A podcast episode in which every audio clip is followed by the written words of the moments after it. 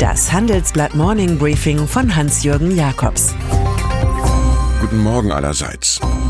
Heute ist Montag, der 12. November. Und das sind heute unsere Themen. Seehofer weist sich zurück, Frankreichs Europa-Elan und Alice im Spendenwunderland.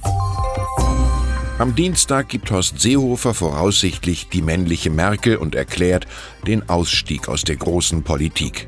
Es geht Schlag auf Schlag. Den neuen Vorsitzenden soll ein Sonderparteitag seiner CSU im Januar küren. Für diesen hält sich bereits jetzt der so großsprecherische wie zuletzt erfolglose Ministerpräsident Markus Söder. Dessen neues Kabinett mit den Freien Wählern wird heute verteidigt.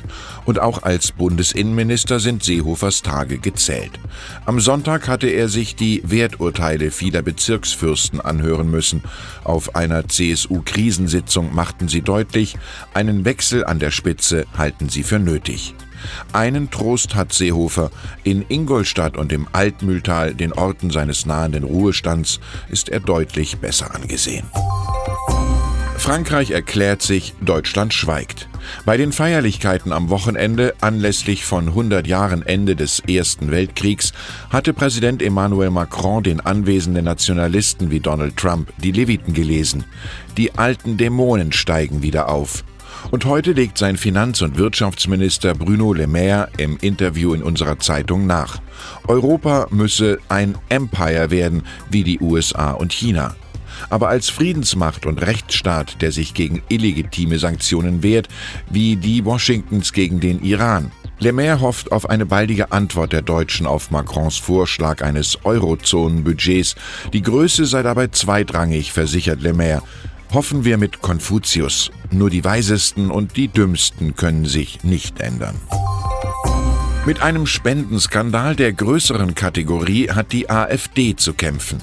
Aus Gründen der Verschwiegenheit in kleine Beträge gestückelt gingen offenbar 130.000 Euro ein, Wahlkampfmunition von einer Schweizer Firma im Sommer 2017. Möglicherweise wurde eine Meldepflicht umgangen und das Verbot von Auslandsspenden verletzt. Süddeutsche Zeitung, NDR und WDR erforschten, zurückgezahlt wurde das Geld erst im April vom AfD-Kreisverband Bodensee. Eine interne AfD-Mail bringt Alice Weidel, Co-Fraktionschefin im Bundestag, ins Spiel. Ein Gönner aus der Schweiz unterstützt Alice wöchentlich mit mehreren tausend Schweizer Franken. Der baden-württembergische Landeschef der AfD bringt einen Rücktritt Weidels ins Gespräch. Der putineske Gerhard Schröder, wahrscheinlich ist der eiserne Freund der russischen Regierung seiner SPD längst ziemlich peinlich geworden. Nun verkündet Parteichefin Andrea Nahles sogar offiziell, Hartz IV soll bald ein Ende finden. 2003 etabliert, waren die Regelungen rund um Arbeitslosen- und Sozialhilfe das Kernstück von Schröders Agenda 2010. Die Spitzengenossen fühlen sich offenbar moralisch beschwipst von einem Debattencamp am Wochenende. Die SPD müsse dringend linker, ökologischer, weiblicher, vielfältiger werden. Optimale Verstärkungen sehen vermutlich so aus wie Sarah Wagenknecht oder Robert Habeck. Beide sind in der Lage, Stimmen zu holen. Schröder konnte das auch. Nahles kann es vermutlich nicht. Beim Stichwort Großbauten in Berlin dürften sich die Mundwinkel vieler Deutscher verhärten. Wer denkt nicht an die Endlos-Story vom fertig-unfertigen Flughafen BER? Aber das ist längst nicht alles, wie wir jetzt erstaunt hören. Ein Teil des Bundestagskomplexes, der neue Flügel des Marie-Elisabeth Lüders Hauses, muss möglicherweise abgerissen werden. In den Erweiterungsbau gingen schon 200 Millionen Euro und der ist schadhaft. Durch Risse in den Bodenplatten dringt Wasser ein.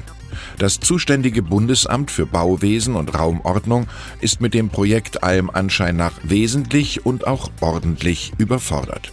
Berlin kann sich an William Somerset Maugham aufbauen. Es ist ein großer Trost, andere dort scheitern zu sehen, wo man selbst gescheitert ist. Am Dienstagabend geht es in Frankfurt um die Frage der Stunde. Wie gehen Unternehmen den digitalen Wandel an? Darüber diskutiert Sebastian Mattes, unser Head of Digital, mit wichtigen Digitalexperten der deutschen Wirtschaft im Handelsblatt Wirtschaftsclub. Es kommen Johannes Rath von Signal Iduna, Sabine Scheunert von Mercedes-Benz und Markus Pertelwieser von der Deutschen Bank. Sie können dabei sein. Schreiben Sie mir an jakobs at morningbriefing.de. Fünf Karten habe ich zurückgelegt. Das Los entscheidet. Und dann ist da noch Palmer Luckey, Gründer der Virtual Reality Brillenfirma Oculus, die von Facebook aufgekauft wurde. Das Wall Street Journal berichtet nun, Luckey habe die Firma sehr wohl aus politischen Gründen 2017 Knall auf Fall verlassen. Seine Unterstützung für Donald Trump sei der liberalen Konzernführung genauso suspekt gewesen wie eine vertrauliche 10.000 Dollar Spende für eine Anti-Hillary Clinton Gruppe. Die Republikaner vermuten schon länger, dass sie in den Social-Media-Kanälen von Silicon Valley schlecht wegkommen. Mindestens 100 Millionen Dollar Abfindung, sprich Schweigegeld, soll der politisch nicht linientreue Lucky erhalten haben. Facebook dementiert den Vorgang. Ich wünsche Ihnen einen verlässlichen Start in die Woche. Es grüßt Sie Hans-Jürgen Jakobs.